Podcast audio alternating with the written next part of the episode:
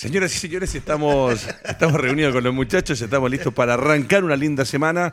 Eh, increíble cómo pasa el tiempo, septiembre ya se nos fue, estamos llegando a los últimos tres meses del año, se va este 2022, pero eh, lo que viene eh, y lo que va a venir por delante durante este tiempo va a ser que vamos a tener que acostumbrarnos a sufrir con una selección nacional que lamentablemente tiene varios temas para analizar hoy día desde el punto de vista defensivo, desde el punto de vista del funcionamiento, desde el punto de vista del director técnico y los jugadores que puso en las distintas posiciones donde a veces uno no lo entiende porque se supone que en la selección debería llegar alguien con un plan concreto, llegar con una idea específica y hacer jugar a los intérpretes, porque tiene acceso a todos los jugadores para poder convocar y que la selección tenga una idea de fútbol. La verdad eh, que creo que hace mucho tiempo no me daba el trabajo de leer, de buscar y de ver todos los noticieros y todos los programas de deporte la verdad que a la selección se le destruyó, pero se le destruyó con fundamentos, con bases y con argumentos donde lo que mostramos en el partido que jugamos con Marruecos, la verdad que deja mucho, pero mucho que desear. Gran capitán Fernando Tengo es un ciclo, ojo, la gente tiene que entender y de una vez por todas entender, nosotros no hemos sido nunca un país exitoso, exitoso en el fútbol, pero hemos tenido tremendas generaciones de futbolistas. Por ahí un tercer lugar en el Mundial del 62, por ahí una selección que iba a España con la intención de ser campeón del mundo, el 98 que volvemos con la ilusión de una selección con Zamorano y Salas, y de ahí en adelante entramos en un abismo de un ascenso y descenso en la curva de rendimiento que era complicada, hasta que aparece Bielsa y San Paoli, pero la gente tiene que entender que habían intérpretes que hacían posible desarrollar ese fútbol. ¿Qué es mejor que el capitán que jugaste por la selección y que me imagino que a uno le da pena también eh, ver que no se estén haciendo bien las cosas y ver que no hay algo, una idea plasmada que yo le diga a Fernando Tengo, ¿a qué jugó Chile? Capitán, ¿cómo está? Buenas tardes. Eh, yo siento que se está apagando un poco la luz, ¿verdad? Eh, es un decir, pero se está apagando un poco la luz en el sentido de que ya hay muchos jugadores de la selección dorada que obviamente, el, siempre lo he dicho, el tiempo va pasando, te vas llenando de lesiones, vas jugando mucho, mucho entrenamiento, vas avanzando en los años y eso se resiente. O sea, yo vi jugar a Isla ayer y la verdad de las cosas es que a uno le da la impresión que Isla es, como que se le acabó la benzina. No es un, un jugador como antes, que pasaba, que en el fondo le daba mucha velocidad a los equipos, por, sobre todo por banda. Entonces, uno tiene que hacer un análisis bastante profundo, el técnico, y darse cuenta que hay jugadores que ya están como para dejarlos un poquitito de lado e ir probando, porque él va a tener tiempo hasta el próximo mundial para darse el gusto de armar una selección. Ahora, el tema también pasa porque salgan jugadores con características y con categorías. Cosa que ahora no hay. Te voy a colocar un ejemplo. Hablamos de, de Díaz, central por derecha, en la línea de tres. Díaz cuando juega en River da la sensación que está ahí en presencia de uno de los grandes centrales de Sudamérica. El problema es cuando juega por la selección, él recurre a las artimañas, a las patadas y todo eso que hace en River. Y en River o en Argentina se juega de otra manera, que te perdonan y que te aguantan que juegue de esa manera. Cuando te toca y no te cobran nada. y no te cobran nada. Entonces, inmediatamente ahí tenemos, tenemos otro tema, el tema defensivo, que los centrales también tienen que mejorar. Eh, Vidal lo veo cansado, lo veo cansino, si bien es cierto por ahí tuvo una posibilidad. Y Alex pidiendo en el fondo, suplicando que lo dejaran en posición de gol, para no tener que venir atrás. Yo creo que es bueno por último que él se dé cuenta que no tiene que venir tan atrás, tiene que estar más adelante. Ahora hay que buscar un, tipo que obviamente le filtre. Pero a mí lo que más me preocupa es lo de, de Berizzo, porque nosotros hablamos de una alineación el día lunes. Sí, señor y era Rodrigo Delgado por izquierda. Juan Delgado. Juan, Delgado, Juan Delgado, disculpa, que lo tuve desde los dos. Lo, conozco, el, lo conozco tan bien. Rodrigo era el. Y se me olvidó hasta, el, el, alcalde, ¿no? Y el, derecho, el derecho, el, el que iba por izquierda. No, no, era. Mazatú. Mazatú. Entonces, cuando ya la selección se presenta de esa forma, yo dije: aquí va a pasar algo y no va a pasar algo bueno. ¿Por qué? Porque Juan Delgado no es un velocista ni este otro muchacho tampoco son velocistas. O sea que tres cuartos para arriba le den una velocidad importante a la salida de Chile. Ellos siempre tuvieron que jugar pendiente de los marroquíes que le aparecían por esos lados, que eran verdaderos aviones. Así que yo creo que la tarea es bastante dura para que la selección vuelva a tomar un cierto ritmo. No estoy diciendo que van a jugar como la generación dorada, pero que sea competitiva. Estoy de acuerdo. Bueno, Buses Mayor que está presentando el doble María. Estamos arrancando con Claudio Guzmán y Mauricio Pozo, Fernando Astengo en lo que va a ser el análisis completo de lo que fue la fecha de eh, amistosos donde la selección cayó con Marruecos. Vamos a hablar de la Universidad de Chile que logró ganar un partido contra una católica desdibujada y deslucida. Ojo, calme, tranquilidad y paño frío. Pero ahí está Buses Mayor que en Puerto Montt son especialistas en el traslado de tus colaboradores, especialmente en las faenas del salmón. Si viajas a la zona, conductores, colaboradores que conocen la zona a la perfección. Por lo tanto, si te vas a mover, necesitas transporte, Buses Mayor. Y acá en Santiago, para reparar, para sacarle algún detallito, algún abollón o algún choque, si es lamentablemente la situación que se te da, es Garaje Doria, www.garajedoria.cl más 569-9389-5378, gdoria.garajedoria.cl. Mauricio Pozo, eh, Claudio Guzmán y Fernández Tengo, eh, vamos a meter una noticia que algunos ya la saben, que apareció en varios medios de comunicación, donde lamentablemente murió un histórico del fútbol nacional, eh, a lo que siempre hay que hacer recuerdos. A los chicos de hoy día hay que hacerlos ver y entender que a través de los medios digitales, hoy día, claro, en esta época más antigua, algunos recortes por ahí, algunas revistas por ahí, a los que son un poquito más nuevos, los canales de YouTube que hoy día te entregan la posibilidad de ver a los jugadores que alguna vez engalanaron y se vistieron con la roja de todos. Dice, muere un histórico del fútbol chileno, durante la mañana del domingo se confirmó el deceso de Andrés Prieto, mundialista en 1950. Jugó gran parte de su carrera en los fue director técnico de Colo Colo. Este domingo falleció Andrés Prieto, exjugador de la selección chilena, como decíamos en el Mundial de Francia, y figura con la Católica. El Chuleta falleció a los 93 años de edad. Hoy, 25 de septiembre, falleció mi querido abuelo Andrés Prieto Urrejola a sus 93 años, gran padre, abuelo y persona, grande chuletón, escribió su neta Florencia Prieto a través de redes. Dice en su momento, Prieto ostentó el récord de ser el jugador más joven en debutar con La Roja. Lo hizo en 1947 con solo 18 años y 352 días. Fernando Tengo son eh, momentos, ahí la imagen eh, maravillosa, esa camiseta de la selección chilena cuando era solamente rojo, azul y el emblema, el emblema antiguo, el emblema casi del país, más que el escudo de la Asociación Nacional de Fútbol Profesional. Se va un grande, se va un reconocimiento de la República, claro que sí. Capitán. Obviamente se va una persona que era sumamente importante lo digo era porque obviamente desapareció de los medios, desapareció un poco de, los comentarios, de opinar de, fútbol, porque obviamente eh, va entrando en edad y seguramente la gente de su familia lo fue protegiendo, a lo mejor por una enfermedad que a lo mejor no querían que se supiera. Pero sí, un hombre muy simpático, yo lo conocí, tuve la posibilidad de conocerlo, hablar con él, eh, conozco gran parte de su familia, también periodista, eh, que trabaja en, medio de comunicación, y un hijo de él. Toño Prieto. Y, Toño Prieto, exactamente. Y conviví muchísimo con él, entonces vivíamos cerca en un momento dado, yo vivía muy cerca de él y de repente salíamos, nos topábamos y salíamos a conversar y, hablábamos de fútbol.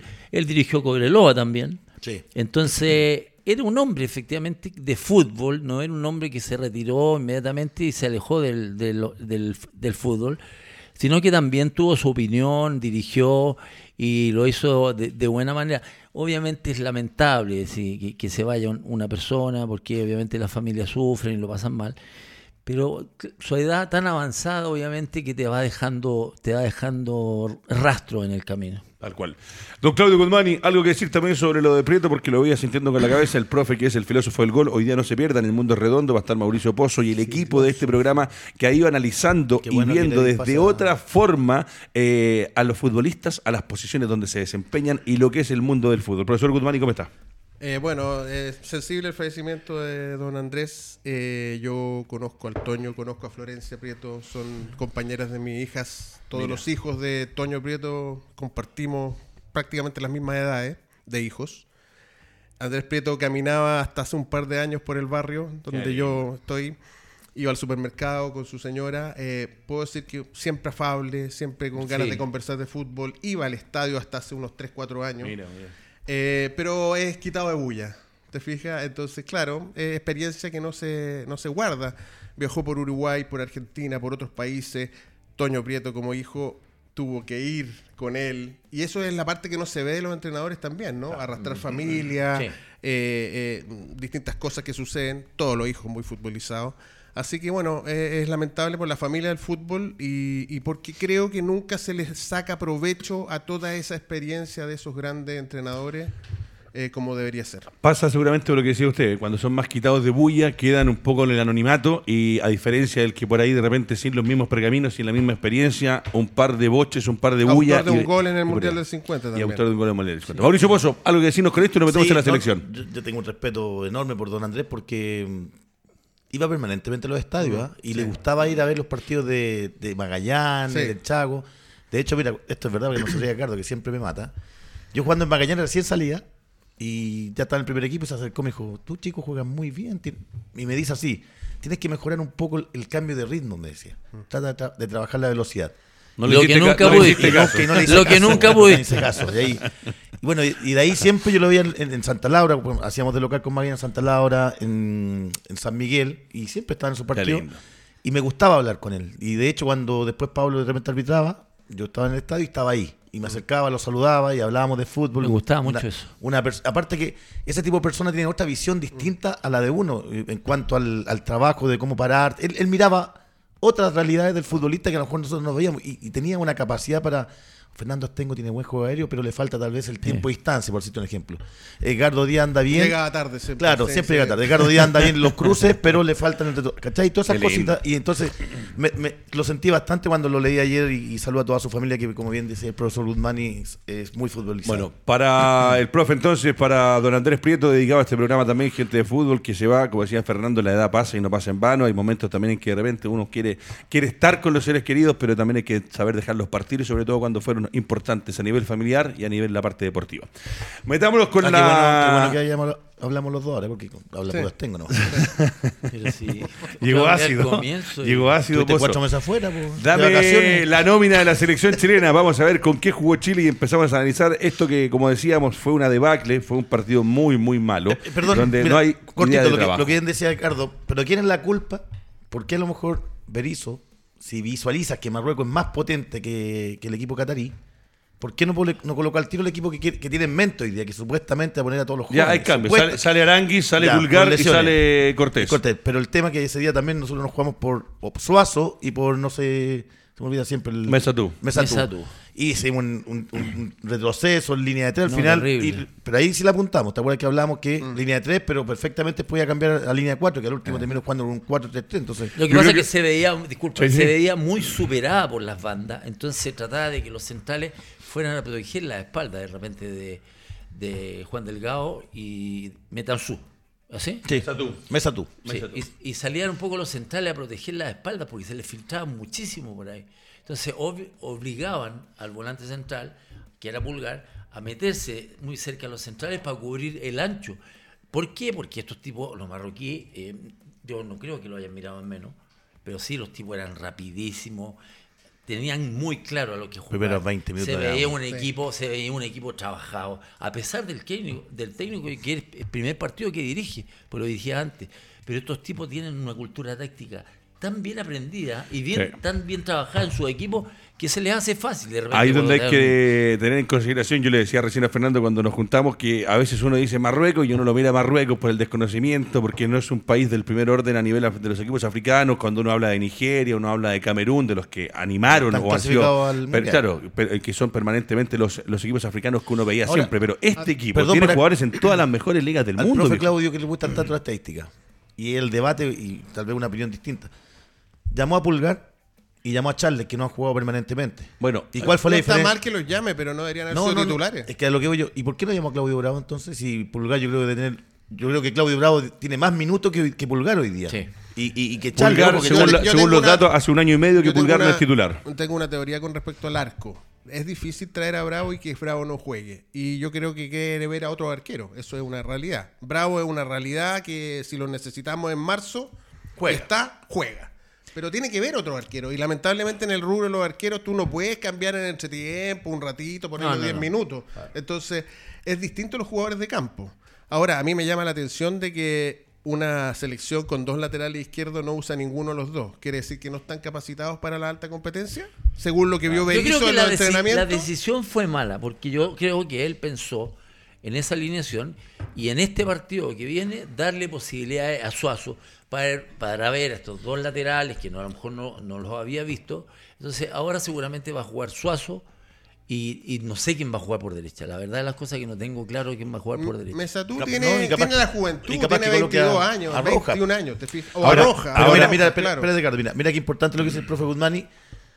Porque si viene, viene un técnico que ya conoce el medio, que es seleccionado, uno si lleva dos lateral derechos, Díaz, Atengo, dos laterales izquierdos, Guzmán y Pozo. Ya sé que tengo dos por derecha y no venga a inventar después en el, en el camino. Claro, ya, O sea, porque- eso- Ma- Mauro, pero esa es la sea, molestia. tenía ¿Qué a hizo Mena, Rueda? tenía Suazo Y- coloca y- a un niño con el pie cambiado. a un niño con el pie cambiado. ¿Qué hizo Rueda cuando llega? ¿Algo similar? Sí, es eso, muy raro pero eso. es que Es raro. Ahí Sí. está, ¿dónde está? ¿Cuál es el problema? Bueno, viejo? bueno, lo que bueno. acaba de decir Fernando que decía Guzmani. Si tengo la posibilidad de ser seleccionador nacional y tengo para buscar laterales, ¿qué pasa? Especialista. Tendría que especialista. ¿Qué pasa? Que Berizzo en los entrenamientos vio que eh, puso a Mesatú por un lado y le funcionó y dijo no voy con este en vez del especialista, que en este caso es Sueza o Mena. Yo creo que eso, Mena. discúlpenme, eso de los entrenamientos que yo veo a los jugadores que en el entrenamiento andan bien, eso es una vendida de pomada, viejo. Te marcan movimiento, pero te marcan sin el rival, un rival que te viene encima, te viene con velocidad, te viene con una cantidad de jugadores importantes que llegan al área. Eso no se puede. Y- y tú trabajar. dijiste algo ahí y le- y le movimientos paso la pelota- establecidos, como los corners, como los balones Sí. detenidos, que tú los puedes trabajar. Y obviamente darle instrucciones que si pasan al lateral, volante, sale uno de los Tal cual. centrales y ya está archi conocido de que uno de los volantes se tiene que meter. Lo dijiste tú en el programa anterior, las coberturas, los movimientos, lo hablaba Nuevamente- se equivocó eh, Nicolás Quiero. Porque dijo, ¿cómo es? que los muebles. Estáis matando al Nico. Sí, pues si lo dijo, los muebles, ¿cómo fue que dijo? Lo- lo- Lo- Los sillones en el living, Living. la cocina en la cocina. Eh, se equivocó. O sea, Bueno, profesor Guzmán, y le devuelvo la pelota, pero eh, a mí me, me sorprende, me sorprende mucho, porque por ahí recién lo decía el Mauro. Rueda llegó a, a inventar literalmente la rueda. Creo que pensó que podía hacer cosas de nuevo. Habló de juventud y terminó jugando Esteban Paredes, de delantero de la selección. Después vino Lazarte, que eh, Lazarte, la verdad, que tampoco nunca logró consolidar o darle una identificación a esta selección. Llega Berizzo. Lazarte sí- puso a Marcelino de volante. Lateral derecho. lateral. Y llega, llega este tipo ahora, llega Berizzo, a lo que a todos queremos que le vaya bien, viejo. Si volvemos a lo mismo que hablábamos en el programa anterior, que es la selección, yo quiero ir al Mundial, quiero ganar la Copa América, quiero eh, ganar la Argentina, quiero jugar bien con Brasil. Pero ya nos dan un golpe a los que analizamos fútbol y decir, ¿qué pasa? Mira, eh, voy a hacerme a culpa de quizás los años en que estuve en la formación. Fernando también estuvo ahí en cadete. Creo que somos muy condescendientes con nuestros jugadores. Y lo digo ahora directamente porque hace rato que en las competencias internacionales de juveniles no figuramos. Eh, nuestros jugadores jóvenes tienen falencias físicas, nutricionales, etcétera, que no las abordamos en cadetes cuando hay que formar. No tenemos jugadores ni por biotipo fuertes y si son altos, no son rápidos, no son técnicos, entonces no los trabajamos bien. Eh, Jason Rojas, por ejemplo, ¿no? un buen biotipo, grande, tiene 20 años. Pero jugó toda su vida central. Exacto, entonces no es lateral, entonces hay que formar un lateral, hay que, hay que trabajarlo desde abajo. Si tú ves un, un tipo con biotipo, con velocidad, trabájalo. Me da la impresión que, por ejemplo, a Mesetú lo cambió de lado, porque por allá iba Hakimi. Y lamentablemente quizá Suazo y el Mena de hoy no ya no tienen la Sí, velocidad pero ojo, a la- para enfrentarlos. Pero ahí hay un tema, profe, y le devuelvo la pelota al tiro, pero hay un tema ahí donde hay un tema de experiencia, partido, profesionalismo. Este chico ha jugado una vez por la selección nacional, Sí. no es titular indiscutido, y lo voy a tirar a marcar, y como decía Fernando, aviones que pasaban y hay que Claro. tener un poco de conocimiento. Yo no puedo hablar de toda la selección de Marruecos porque la verdad que no los había visto, pero viendo dónde juegan y lo que hacen, ahí Pero, hay un espera, error grave. que creo que nos, nos autoengañamos porque Osorio lo pintamos como un tremendo crack, tiene muchas cualidades. No, pero es eso es una locura. Pero espérate, pero va a una sub-20 con sus pares sub-20 de Inglaterra y ahí ya su velocidad no se ve y su habilidad, tiene habilidad, pero es la ante- prensa. por eso te digo. Claro, y el medio local. Esa es la realidad. Que nuestro mejor jugador, que supuestamente se iba a ir a la Premier del fútbol inglés, juega contra los ingleses sacaron sub-20 eso? y no les saca ventaja. Entonces, ese es el problema. Ya, y lo, y lo, lo que usted dice, de, de ponerlo a Mesa tú por la izquierda, porque vamos a analizar después un, un mano a mano, uno a uno con el Mauro, con Fernando. ¿Por qué? ¿Qué pasa en la cabeza? Cuando Fernando dice, el martes o el viernes nosotros hacemos un programa, analizamos, soy el- es la selección chilena, no es un equipo que está reducido, que a veces el lateral, los dos laterales de hecho están lesionados, entonces tengo que correr un central o cambiar de lateral y hacerlo, porque acá se hizo muchas veces y se ha probado muchas veces. Pero cuando uno ve el planteamiento y ve los 20 primeros minutos, cómo se le vienen encima a Chile, tampoco hay una reacción. Y ahí es donde a uno le llama la atención, que con Lazarte, yo no sé si ustedes se acuerdan con Lazarte en un par de partidos que veíamos y él miraba y miraba y miraba y tú decís, ¿en qué momento? Y después hacía el diagnóstico súper bien, El pero de- no lo no, podía solucionar. Por Entonces, eso. claro. ¿Por qué cree usted Bueno, que pasa eso, profe? Por eso, porque la materia prima quizás no nos da. Eh, lamentablemente tenemos que hacer un trabajo serio, porque vemos la competencia nacional y nos damos cuenta. Y, nuestro- y nuestros clubes van a jugar a la Sudamericana y, y Y nos, nos damos volvemos cuenta. boleteados, Claro, verdad. entonces eh, es, profundo esto. Mauricio O sea, Pozo. Tuvimos unos superclases durante 10 años y, y Y ya no están. Ya no están. Perfecto. Lo que pasa es que Berizzo también hizo un mea culpa importante y una radiografía de lo que fue el partido. Ojo, lleva cuatro partidos Maurito ya en el Y- equipo, ya y- no, no es que no- debutó hoy día. Seis, gol, seis partidos sin goles, ¿cuánto? Sí, po. 500, no sé cuántos 550 minutos sin goles. Entonces, Y venía de antes. Exacto. Entonces ahora dice que va a hacer modificaciones. Ya, como bien decíamos, va a jugar Arias. Y dicen, porque tú la semana pasada también nos engañaron. Y en definitiva, yo comparto plenamente con el crecimiento de estos jugadores. Creo que Berizzo, debe- estos dos partidos no debió haber llevado a ninguno de la generación dorada. Ninguno. Y haber probado a la gente que él, eh, por edad, por conocimiento, por estrategia, por técnico, táctico, y si se perdía, no importa. Porque seguimos hablando de que la generación dorada no está para jugar la generación. ¿Cuándo van a jugar los cabros? ¿Cuándo va a jugar Méndez, Marcelino, eh, eh, Suazo? que Bueno, ayer, ¿Cuándo? vamos a volver a la formación, pero ayer, por ejemplo, decían, Méndez y Marcelino hoy día están teniendo mucho más minutos que todos los que entraron. Y usted dijo algo y yo se lo comentaba recién a Fernando en el auto. Eh, Pulgar juega hace casi un año y medio que no es titular donde, está, donde ha estado.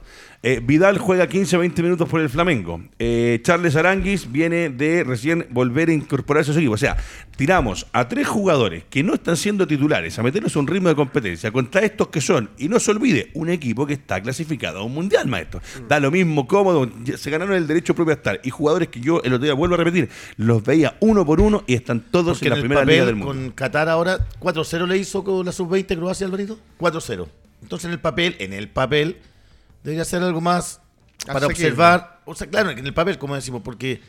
Pero analizar distinto, tal vez el técnico. Por eso a mí me hubiese gustado que, que jugaran los jóvenes o. Yo comparto contigo, no habría llevado con ninguno. Marruecos y haber jugado hoy día con, con la de la generación dorada. Los de la generación dorada los podría haber incorporado en un momento cuando se jueguen clasificatorias, cosas Vidal así, va a la jugar, Sánchez experiencia. va a jugar. No estoy de acuerdo con lo que estás diciendo, ¿Por qué porque, no? porque ahora con Qatar, si hubieran jugado los de la generación dorada, quizás boletean y no, No ya es lo la realidad. y Es que decimos, y decimos no no, es es la que realidad. Vidal, Ah, Alexis. pero, a ver, Claudito, Sí, pues, pero- antiguamente el pelado Costa hacía partido con, con Afganistán, con Sí, pues. Afganistán, con para que Kazajistán, güey. Claro, Sí. va- y lo ganaba. Pero ¿qué sacamos bueno. con ganarle con un equipo viejo a Qatar si nos vamos a engañar? Vamos a decir, ah, viste que estos son los buenos y los otros para atrás. Entonces hay que pensar después para la eliminatoria, ¿no? O Por eso. clasificatoria. ¿Saben qué pasa? Que la, la realidad es tan evidente, es tan clara, de que efectivamente los jugadores se están apagando. Porque así es la, la cosa, se están apagando, están disminuyendo su recorrido en la cancha, físicamente, como vuelvo a insistir, han tenido algunos inconvenientes, un- no están jugando en los equipos, no, Vidal, son, no son figuras. Vidal, Medel- en- no, Vidal Medel. en Flamengo tiene un Medel. universo de jugadores Claro. que son Medel otro el único titular hoy día en O sea, Europa. Los demás son... a Pulgar lo llevaron Ay, a una posición que también juega Vidal, como Claro. un volante central. Entonces, FF. parece raro que si contratan a Vidal, más el que tenían, más Pulgar, esa zona está poblada. Y si tú no rindes en Brasil al nivel que lo espera Flamengo, Vidal a lo mejor no va a jugar, va a pasar a ser reserva. ¿Por qué? Porque, vuelvo a insistir, los rendimientos en equipos grandes como Flamengo tienen que ser de bueno a muy bueno. Porque allá te pasan la cuenta. Está buena esa, de bueno a muy bueno. Sí. Eso es. Ya, vamos ahora sí con la selección. Partimos analizando lo que es eh, la portería. Eh, ¿Compartes que en el segundo gol hay una responsabilidad de Cortés? Es que le pegó muy fuerte. Sí, está bien, sí, pero, pero es una pelota que viene a una altura. Yo por eso digo, te lo, Está lo bien, es que pregunto. mira, es que, Escuché a muchos que sí y a muchos que no. Cuando vivorea, eh, a ver, eh, es un puesto ingrato, o sea, uno lo ve fácil, o sea, cerca del área, con gente, un defensor en, en- en adelante. Gente patea muy fuerte. Convengamos que Cortés jugó bien. Sí. Eh, no, no, no. Sí. Para mí, bien, para mí Cortés, varias pelotas sí. difíciles. Cortés y los tres del fondo fue lo No mejorcito tuvo de la selección. grandes tapadas, pero sí No, no. irradió seguridad dentro de todo lo, lo demás. Y esa jugada pasó al lado de Medel, creo que fue que lo tapaba Parece un poquito, iba fuerte. Ahora yo creo que el arquero que llega y que no con el manotazo no puede, bueno, podría ser falla, pero no es no es gravitante. Perfecto, No es no es- gravitante para mí. no es lo dejó conforme. Yo también sí, creo que sí. eh, Cortés es una alternativa. no te puedo sí. decir que, se- que va a ser el titular de la selección, pero eh, creo que también el capitán ¿Sabes comparte con qué? lo de Cortés. ¿Sabes qué? Sí, Cortés yo creo que hizo un partido eh, un- Correcto. Un, buen partido, un partido correcto. Por ahí pegó unos manotazos. Sí. Habían pelotas que, la verdad, las cosas que los tipos le pegaban fuerte, las Sí. pelotas le pegaban bien. Entonces no, no era fácil de repente contener. Ahora la pelota es más liviana y los tipos pateaban de Cancha distancia. mojada, se, atre- estaba- se atrevían sí. a patear de distancia, que no, es- no es fácil. Acá en Chile. Pero estamos bien protegidos ahí, Feña. No. Yo, ¿Al arco, yo- no? ¿En el arco? Sí, en el Ah, arco, sí. en el arco, en el Yo, arco, yo estaba hablando en campo, términos, en términos ¿no? generales. con- En términos generales. Zacarías López, Mira, si algún día lo llaman. eh, a pesar de que va último. Marruecos le generó una cantidad de pro- de problemas enormes. ¿Por qué? Porque Metazú no podía controlar a- al marroquí que pasaba por ahí.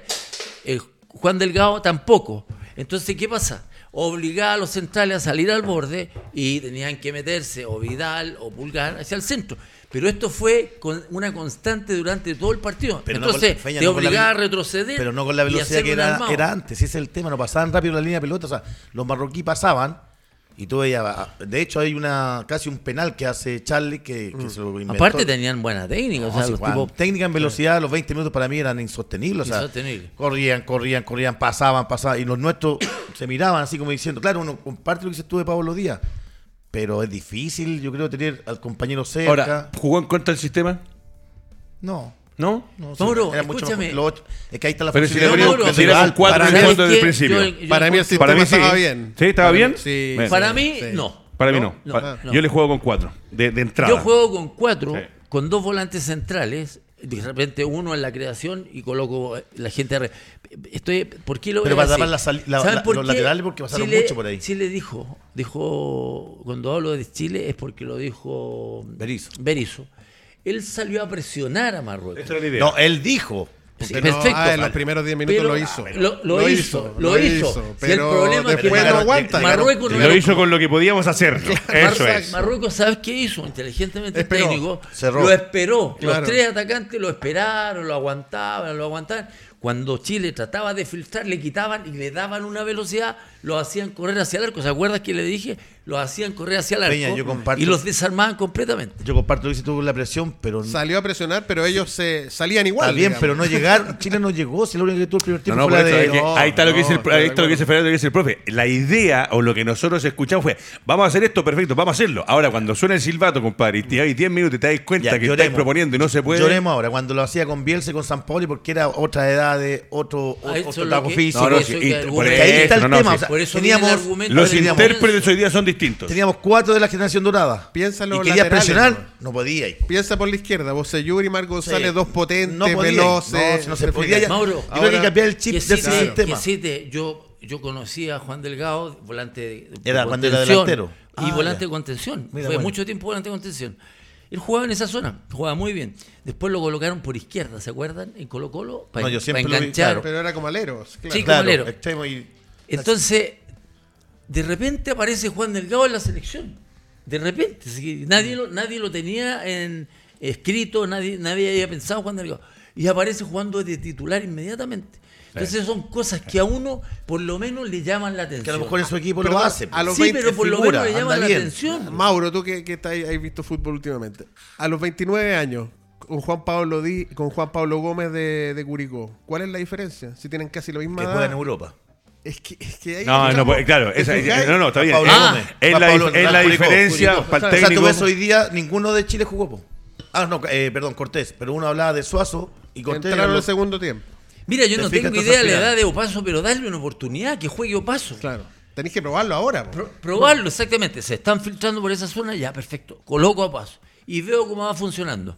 Y en ese tiempo que va jun- funcionando, yo estoy trabajando Suazo. con los laterales. A A Suazo. Opaso, perdón. A Opaso por derecha, El de Colo Colo. el de Colo Colo. Ah, da, da, Yo, nominarlo. yo, yo lo nominaría.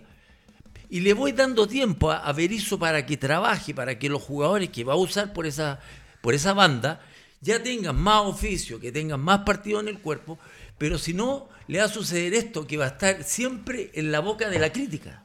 Pero ¿qué es lo que necesita hoy día Berizzo? Ya que no se juega nada hasta fin de año. Eh, Seguir probando seguir- jugadores. Pero es que hasta cuándo, pues, Peña. No, no, pero se- Por ahí, eso te digo. ahí lo que decías tú, seguir probando, pero de repente con un recambio completo y después cuando sea por los puntos, si hay que incrustarle algún par, pero hoy día poder probar, porque el hecho de meter a Vidal, Vidal comete un error, Sí, Por- también. el gol. Que ojo, ya También. por eso después quiero que analicemos equipo, pero Vidal comete un error y que eso nos cuesta caro, ese desorden de Vidal, el querer buscar. Lo de Sánchez, que también se comentó en muchas partes, yo no tolero, y por muy Alexis Sánchez que sea, y a mí me encanta, yo siempre lo he dicho, extraordinario, goleador histórico, pero no tolero sus gestos y su forma, que no es de ahora, viene hace rato. Yo Se la le diría, lunes. por Pero- hecho, en la recta final del 2018, cuando estábamos en Rusia, ya empezamos con esto, quedamos fuera de Qatar, y se ofusca y molesta y putea todo el resto como si todas las pelotas, como si fuera Maradona, viejo. Y Maradona, Maradona solucionaba partidos. Alexis Sánchez no siempre nos va a solucionar partidos. Súmate al equipo y no expongáis a tus compañeros de esa forma, diciéndole como, oye, puta, otra vez no me Pero llega la mira, pelota". Una pero que mira. tiene gestos y la otra Sí. que lo que dijo a mí no me habilita, nunca me dejan de cara al gol. O sea, está diciendo que los volantes. Pero dijo algo extraño. Oye, oye, no pero, filtran, pero piensa, dijo algo piensa a extraño. quiénes No, se no, lo no. dijo. No, si está bien. Piensa a quiénes Sí, se claro. lo dijo. Te lo dijo Arangui, Arangui, Vidal,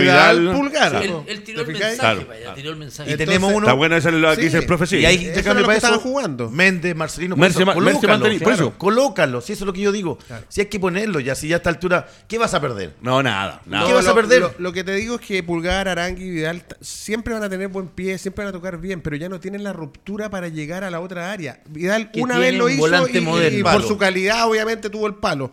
Pero no es algo constante. Arangui no estaba en condiciones para ir. Sí. Pulgar estaba metido y, entre los y- y yo centrales, creo lo que dice Fernando, que entonces- el, el universo de jugadores es tan bajo en Chile hoy día en este momento que no tenemos, no somos ni Uruguay, entiendo que Uruguay es un país mucho más pequeño que el nuestro, pero que siempre están apareciendo, en Argentina siempre están apareciendo, Brasil ni hablar, pero un cambio Chile no. real hoy día para armar un equipo, no. Ya, ahora sí, vamos con la selección maestro en pantalla, a la- al- después de la defensa hacemos la pequeña pausa comercial y seguimos avanzando. Alvarito Guerrero nos va a mostrar quiénes fueron los 11 titulares, hablamos de Cortés, yo insisto, hay un tipo que arquero titular de Colo Colo, el arquero de Colo Colo si es chileno debería estar siempre en la selección por ser de un equipo grande, Cortés responde, por ahí algunos dicen que tuvo o no tuvo responsabilidad, pero hay por lo menos garantía junto a Arias, junto a Bravo en el arco. Paulo Díaz, Medel y Huerta. Vuelvo nuevamente con el capitán que es especialista en defensa. ¿Qué te dejaron los tres del fondo? A mí lo de Díaz, eh, lo hablamos, cuando va para la selección no ha dado los resultados. En Argentina eh, le ponen estatuas cada vez que juega. Eh, Medel lo sigo cumpliendo y Valver Huerta me parece que sí, que es un chico que tiene todavía mucho camino por delante. Fernando Tengo. Estos jugadores se ven bien, pero protegidos. Protegidos. Díaz no es rápido, Medel ya tiene un grado de lentitud importante, si bien es cierto es un buen tiempista, pero yo lo vi muchas veces que quedó fuera de jugada que él pretendía llegar o anticipar. Y, y Huerta Cumplió. Sí, Huer- Huerta cumplió. Entonces, eh, a estos tipos de jugadores hay que hacerlos jugar protegidos. ¿Qué significa jugar protegido? Jugar con dos volantes prácticamente de contención o en una línea de cuatro. ¿Por qué? Porque si te filtran por las bandas y tú no tienes la velocidad para llegar eh, o el tiempo y distancia, se te van a filtrar. ¿Y, y qué, qué sucede con eso? Que la defensa se desordena porque tiene que salir otro central para allá y tendrían que llegar dos volantes. Entonces, y más encima, hacerlo jugar en la mitad de la cancha es un suicidio. Hacerlo jugar a los tres en la mitad de la cancha es un suicidio. Sobre todo que los laterales avanzan, quedan en diagonal hacia los dos centrales que juegan por las bandas. Están arriba. Entonces se te quitan la pelota en la mitad de la cancha. Uy, la contra, los, los marroquíes leyeron muy bien el partido y el técnico, porque le dieron por las bandas, le dieron por la banda porque se daban cuenta que eran dos niños inexper- eh, que no tenían- Inexpertos. Que no tenían quizás la, la jerarquía como jugador por lotería y pasaban y pasaban y pasaban. ¿Y eso qué genera? Fernando, que le provoque problemas a los centrales. Pero eso de los niños, como estás diciendo tú, yo creo que ya no lo podemos decir. O sea, tú tiene 20 años, ok, pero ya tiene que ser un jugador formado para estar en la selección de titular. Claro, es que ahí está el Y tema lo que no mismo, siempre- Delgado tiene 29 años. Aquí estamos hablando de Sí, niños, sí, digamos. sí, o sea, sí. démosle. Pero yo entiendo, entiendo lo que dicen los dos. eh, Digo estos niños chicos, claro. en el fondo en que no han tenido partidos en el Exactamente, Sí. tal cual.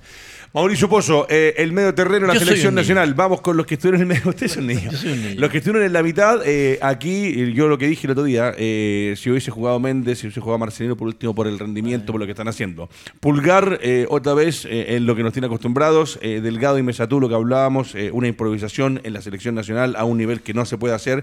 Y Aranguis con Vidal, que se nota el físico y la falta de físico. Ojo, volvemos a repetir, el fútbol y esta profesión dura a un nivel de elite hasta los 32, 33, 34, máximo 35 años. Eh, de ahí en adelante las cosas cambian. Y hoy día las selecciones que van a los mundiales tienen de 22, 23, 24, 25, 28 años, entonces se nota mucho la diferencia física. Ya nos dieron mucho, pero hay que pensar en un recambio para intentar pelearle de igual a igual a selecciones mundialistas. Eh, eh, Mauricio Pozo, el medio terreno, ¿qué te deja?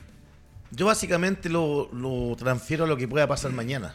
Porque si te cambia el, O sea, ya de hecho va a cambiar El bastante. rival es distinto. El- eh, sí, está El bien. rival es más me- Pero que ahí volvemos a lo que te dije en antes, que para mí perfectamente pudo involucrarse con solamente los jugadores jóvenes que él pensaba colocar hoy día.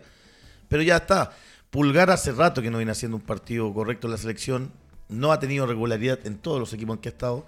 Vidal en un super clase, pero también se nota cuando está disminuido física y políticamente Aranguis, que era el socio de todo. Entonces, ya eh, hoy día está lesionado. Y si venía lesionado, sabías que venía de No, Alemania no con lo problemas entiendo. y lo pones de nuevo. Nadie lo entendió. Y, se- y Nadie. nuevamente Nadie. se lesiona. Nadie y lo lo, que hace por las bandas, lo que te dije al principio, si vas a inventar, po- pon a tu jugador en tu puesto. Así de Sí. simple, Nada más. Mira, ha- hay un, hay un mensaje claro que deja Vidal y que deja Aranguis. Normalmente cuando Chile atacaba o aparecía Aranguis al área, y de hecho hizo muchos goles, y Vidal, si no aparecía Aranguis, aparecía Vidal, entre medio de, de los Antes. de los Antes. an- Ah, claro. antes. Entonces, ahora qué pasa? Que la pelota lo reciben en la mitad de la cancha y ellos juegan en forma lateral.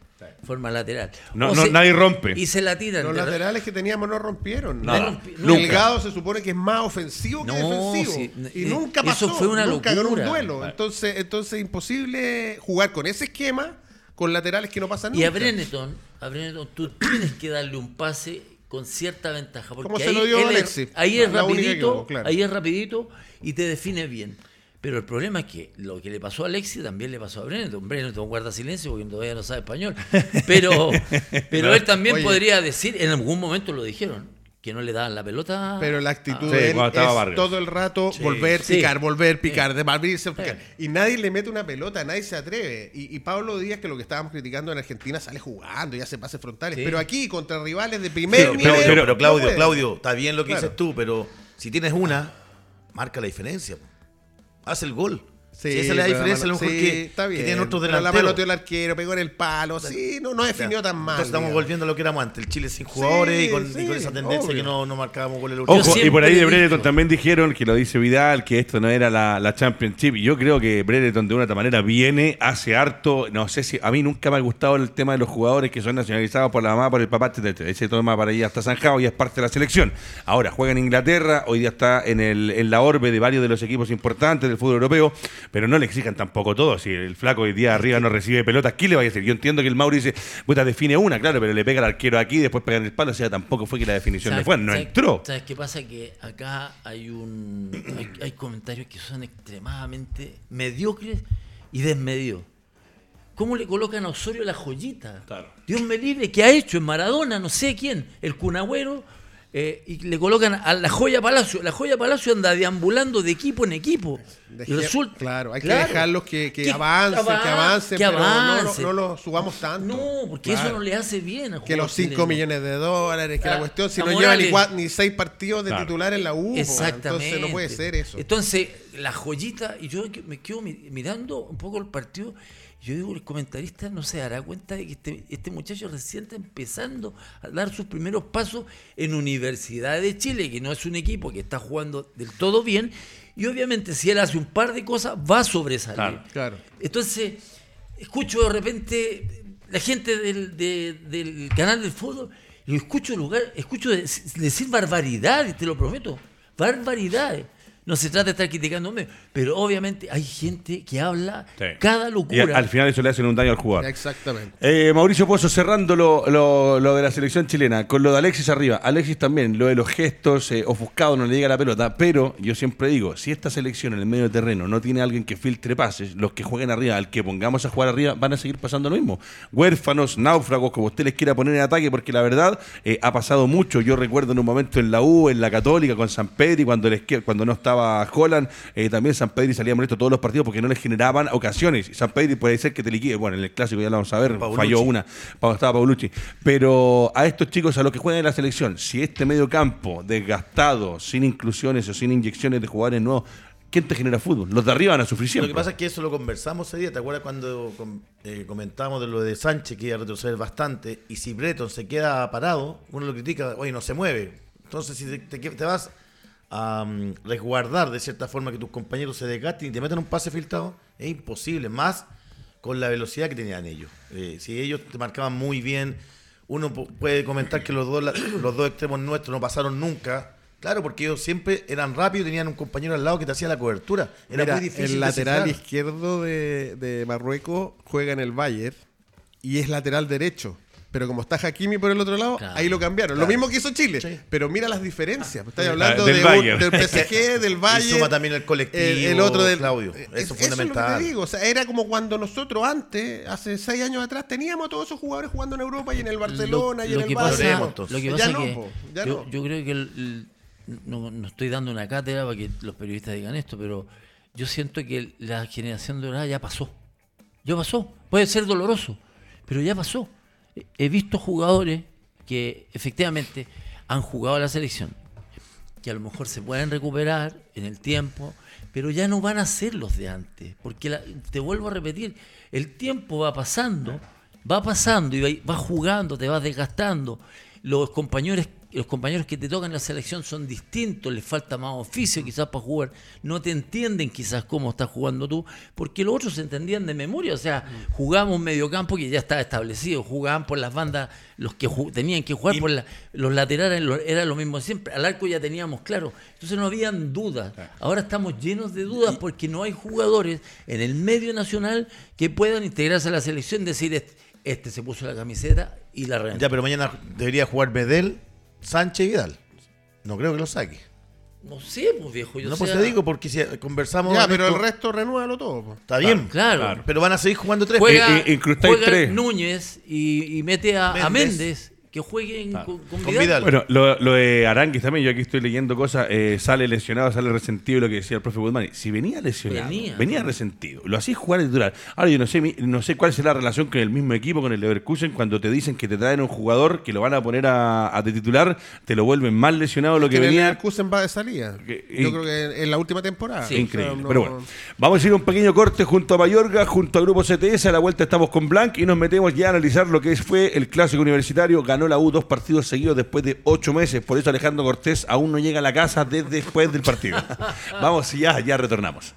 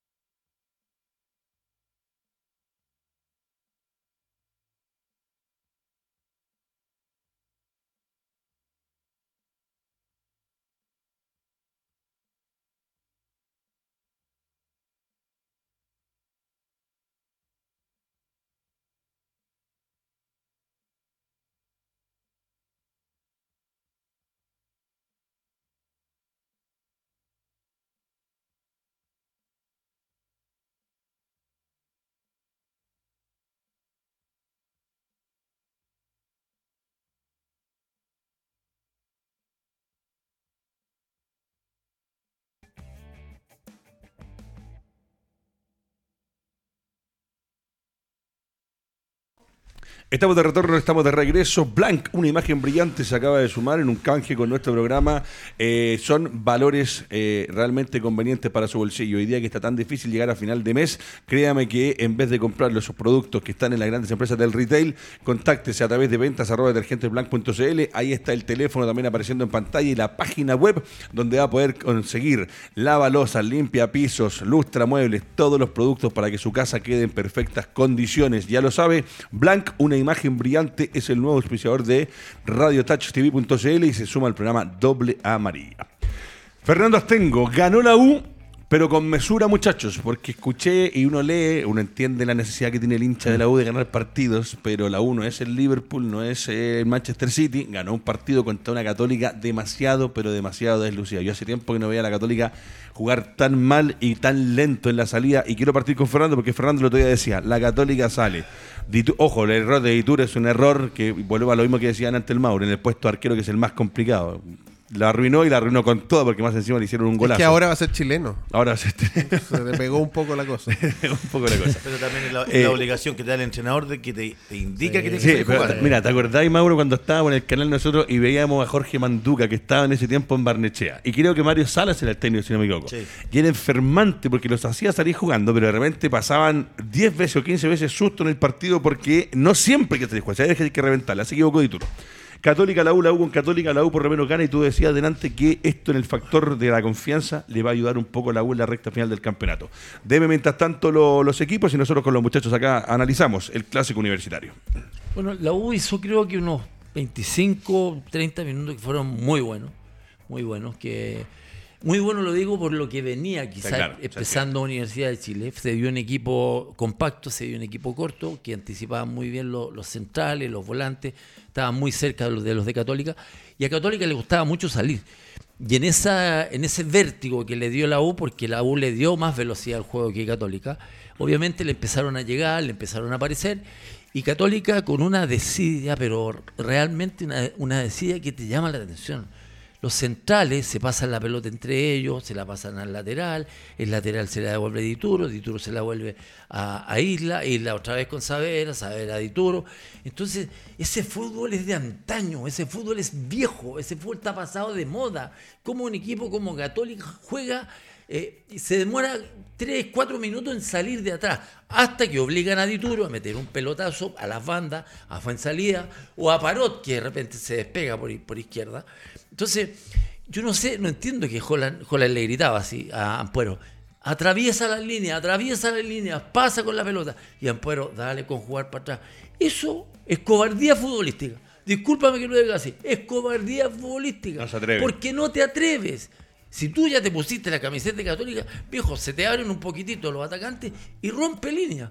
Y ahí los volantes, obviamente, trabajo Holland, que Pinares se tire a la izquierda para que quede perfilado de entrar al frente, y por el otro lado tendrá que venir, no sé, eh, eh, Fuensalida, una cosa así. Pero la- el equipo de Católica es un equipo lento, sin idea, no llegaba nunca. El muchacho de, de- que atajó en, Parra. eh, Parra, que No atajó la en la. Universidad de Chile, prácticamente, minuto 80 no la prácticamente atajó unos, unos centros que venían por ahí, alguna pelotita, pero es muy poco para Católica. Es muy poco dibujado porque la U que la Católica que le ganó el clásico a la U es un equipo, era como que eran dos equipos diferentes. Profesor Guzmán, ¿y cómo lo vio? Y ahora sí dámelo por favor para nombrarle a la gente quiénes fueron los equipos, quiénes fueron los que conformaron los equipos. Con Parra, Andía Domínguez, Casanova Castro, Ojeda, Poblete, Asadi y Gallegos Fernández y Palacios, el once estelar de la U. Dame el de Católica rápidamente, voy con el profe Guzmani, Dituro, Ilampuero, Cajelmacher, Parot, Pinares Saavedra, Wed, Fuensalida, San Pedri y Tapia. Profesor Guzmani, ¿quién le dejó este clásico? Ojo, la primera llave quedan 90 minutos, 1 a 0 ganó la U. Dos cosas, adquiriendo, a- adhiriendo a todo lo que dijo Fernando, que estoy totalmente de acuerdo, eh, le ganó al mediocampo, porque ahí puso cuatro y Católica tenía tres. Y, y Asadi estaba sobre Saavedra, Poblete, hizo Poblete. tándem con Andía muy bien para la subida por la izquierda y Gallego, que siempre lo he criticado en este paso por Hizo la un U, buen partido. hizo un muy Mejoró. buen partido, no con la pelota, pero sí en las marcas y en las persecuciones con Castro, que se mantuvo en su posición, ¿no? Eh, y entonces Isla no llegaba libre. ¿Te fijas? Y fue en salida hacia diagonales y Gallego lo seguía. Entonces, todo eso lo controló muy bien. Sebastián Miranda yo creo que hizo un trabajo muy, muy claro de ordenar el equipo.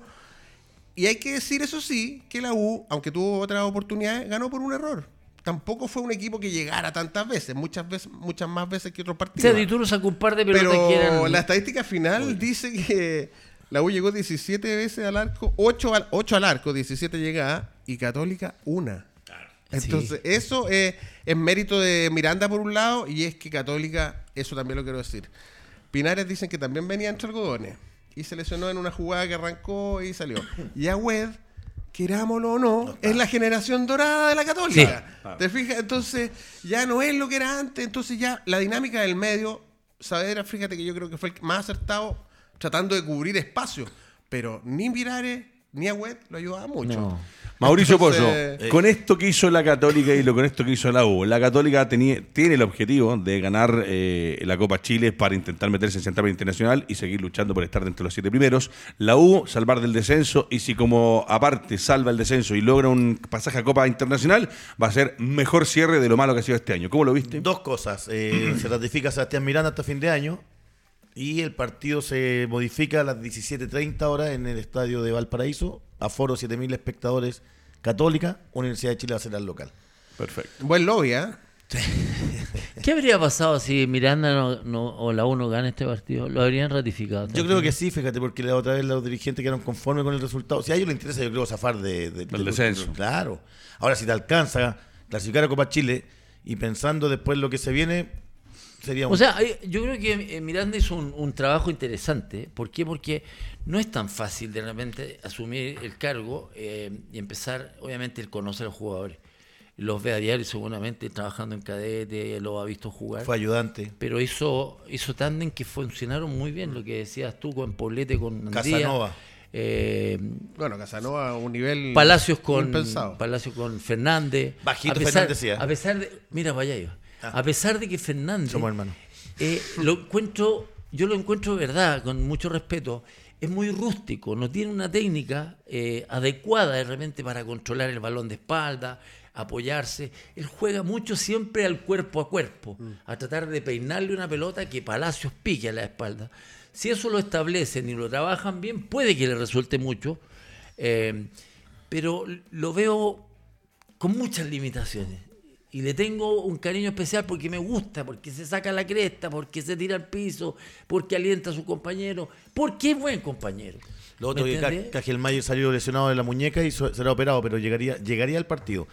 Y ¿Estás pregun- hablando de quién? ¿De Elías Figueroa? No, pero es que son los jugadores que tienen. Si mira, imagínate, ahora Dios se me- lesionó, me se lesionó Pinares. Agüed para mí hace rato tiene que haber salido. Pero Tazat será el reemplazante o, o, o- o rotará con Tiene que jugador? poner juvenil, así que seguramente va a poner al chico Y González. para allá te quería llevar. ¿Le afectó ese, ese funcionamiento, no? Yo creo que sí. Porque bajito Tapia. Tapia muy, Muy bajo. bajo. El otro Tapia chico- no es para Católica, el otro, el otro chico es muy nuevo. eh, no te gusta nadie, güey. Pero es que es la verdad. No, él, Ta- Tapia, él recibe Ta- la perdona, pelota. Tapia lo dije yo ayer, lo domesticaron. Antes era un potro desbocado que llegaba, remataba por Sí, derecha y ahora pero toca jugaba, para atrás. ahora sí, pero, es pues, que, pero es que lo domesticaron, era- toca para atrás, juego colectivo. y- Le y quitaron va- esa esencia que él tenía Exactamente, antes. exactamente. Monte no Eh. jugaba nunca en Católica y ahora está en la selección. Dios me libre, señor. ¿Qué está pasando en Te fuiste de Chile? viaje y quedó la pataca, po. ¿Supiste que fue, el dueño? No, pero es verdad. De la NFP. Monte, Monte no jugaba de que el bambino Pond lo elogió pensando que era canigia. Y resulta que ahora está en la selección. Yo no sé qué pasó en un mes o dos meses que el tipo dijeron, este es seleccionable. Es rápido, es velocista. Pero para el fútbol no solamente hay que ser velocista. Ya, pero. Sí, pero como dice Fernando, hay, hay- como dice Fernando, hay jugadores que son para tal Sí, lugar equipo y hoy día nosotros por el tema de los. La, la llave, la llave está súper hiper abierta. Sí. Sí. Dame, Queda, dame por queda, favor queda. las Sí. llaves de Copa Sí, Chile. para que que- el, el hincha de la U está feliz porque hace mucho tiempo no. no, no eh, Feliz, pero preocupado. dos partidos seguidos. la llave está triunfo. abierta y tú deberías cerrar la puerta, por favor. Me voy, chao. Universidad de Chile le ganó a la Católica por 1 a 0. Guachipato de local Armaño abierta. Blense también por 1 a 0. Ya absolutamente abierto. Magallanes y Cobreloa, ni hablar. Ojo que hay partido también donde ambos están luchando por el día. ascenso. Sí, señor. Hoy día juega Cobreloa hoy día. Cobreloa San Felipe. Juega Cobreloa. Y Antofagasta perdió con la Unión por 1 a 2 y también son llaves. Quedaron todas las llaves absolutamente abiertas. Ahora, a ver qué van a hacer los equipos en la segunda intención, en los segundos partidos, que son eh, 18 horas, Unión Antofagasta, Ñublense, 20-30 horas con Guachipato, el miércoles Católica con la U, 17:30. 17-30 cambió, que eso cambió durante lo que estábamos haciendo el programa, por eso no está el horario corregido, y Cobreloa a las Debería haberlo 17.30 arreglado, Álvaro. también con Magallanes. Lo va a tirar el choque a Guerrero. Muchachos, nos quedan cuatro minutos para ir cerrando el programa, pero yo quiero cerrar con algunas cositas de lo que me deja la U. ¿Le va a alcanzar Fernando Astengo, Claudio Guzmán y Mauricio Pozo con lo que ha mostrado en estos dos últimos partidos? Ojo, vuelvo a repetir, una católica muy deslucida, ganaron por lo que dijo Guzmán y que fue un error propio de la Universidad Católica, eh, pero le alcanzará el factor mo- motivacional, le da a la U una, un aire nuevo en estas últimas rectas del campeonato. Yo creo que Católica tendría que sacudirse muchísimo de lo que hicieron en el partido con la Muchísimo, muchísimo. Ten- Tendrían que despertar. Jugaron dormidos. Jugaron con una lentitud abismante.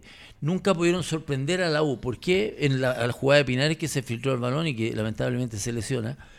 Pero eh, San Pedro andaba luchando, luchando con los dos centrales, pero no pelotas que le filtraran, sino que él iba al choque, A la pelea. a golpear un poco a los centrales a ver si le podía sacar ¿Te, la cam- te cambias la el, para el fin de semana? ¿O sea, para el- la semana? ¿Quién? ¿La vuelta? ¿Católica lo, lo revierte? O sea, si cambian eh, la forma que tienen de jugar, que es anodina, que es, es de, de antaño, jugadores lentos, jugadores que no se muestran para seguir la pelota. Por el lado derecho tenemos a Fuensalía que se retira a final de año, ¿cierto? Dice, si, le- si no le sale una oferta en Estados Unidos, que yo creo que se va a ir para allá. Perfecto, pero, sea, pero él ha dicho que se retira. Sí. O sea, ¿de qué estamos hablando? De un jugador que prácticamente en unos partidos más se va a retirar.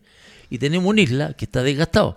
Por lo tanto, si bien es cierto, en un comienzo se vio que estos dos jugadores inteligentes, deben conocer la selección, hacían cosas, ahora los, delan- los, los rivales le colocan una estructura defensiva por ese claro. lado y no aparece ni Isla ni aparece ni Fuensalía. Entonces tienen que jugar hacia el medio. Y ahí la U tiene jugadores en el medio que lo hicieron bastante bien porque presionaron muy cerca del balón, no, no los dejaron girar. Entonces, ¿qué tenían que hacer? Jugar hacia atrás y atrás era una lentitud abismante. ¿Por qué hablo de la lentitud abismante de la parte de atrás? Porque si tú te demoras Desespera. en salir, el equipo rival se te reordena y le das tiempo a los centrales, a los volantes a llegar a sus posiciones. Si la gracia del fútbol es pasar rápido, ir dejando gente al lado, cosa que te queden los espacios. Pero Católica hizo todo al revés. Qué lindo Sí. tu anillo. Lo que les preguntaba, ¿le ¿Y el alcanza con esto? ¿Le alcanza la U con esto de cara a lo que queda en el campeonato? ¿Es un golpe anímico importante ganar estos dos partidos de manera consecutiva Mm. ocho meses? O, o lo que muchos también ayer decían, porque algunos dicen, mucha Distrae. calma y tranquilidad distrae. No, yo creo que la U no va a descender. Creo que hay equipos más malos que la U. Coquimbo y Serena. y, y Miranda ya le dio una solidez con Palestino y ahora con la U. Encontró un esquema de juego, el rombo al medio, ya lo tiene claro. Ya sabe que Asadi tiene que jugar libre eh, detrás de los delanteros. Recuperó a Palacio un poquito. Me llamó la atención cómo entró Junior ayer. bien. Eh, Hace rato que no entraba así. Hace rato. Sí, eh, tuvo dos o tres jugadas y, y Turo después salvó. Ahora yo creo que Católica no le veo muy buen aspecto para algo que quería conseguir, que es la Copa de Chile. Para cuando evaluemos a Holland, que ayer se quejó de la cancha, o sea, todo le afecta Se siempre a él. A los otros no le afecta nada. Entonces, bueno, es, sí, eso, eso hay que, hay que verlo, porque después se va a evaluar y yo creo que la U se salva. Se queja más que Pozo que no han llegado. Bueno, la Católica este año completamente Quintero, al debe, al debe la Católica porque el campeonato está lejísimo y ya no puede ser campeón. Oye, en Copa Chile complicado. perdón. Colo Colo con dos fracasos. Copa Chile, certamen internacional. A lo mismo que Católica. A Colo Colo le queda salir campeón este año para olvidarse de todo el resto. A la U salvarse del descenso y a la Católica meterse en Copa Internacional, profesor. Sí, unas palabritas para Mejías que yo sufrí la rotura del tendón de Aquiles alguna vez y lo vi, apenas lo vi me di cuenta de que era Oh, tendón de. Aquiles solo, eh, se enganchó solo, terrible.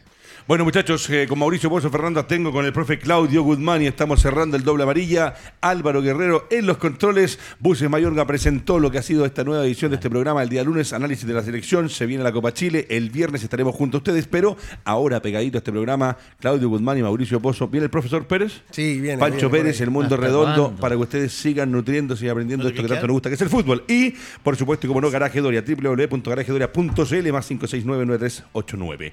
Eh, tenemos lo de Blanc, démelo de Blanc también. Cerramos también con Blanco hoy día, ya que se ha sumado como auspiciador oficial a lo que es. Ahí está, www.detergentesblanc.cl, ventas arroba detergentesblanc.cl para que usted Que llegue, po. que compre Tengo ropa- los mejores productos de aseo y limpieza. Muchachos, será hasta la próxima. Hace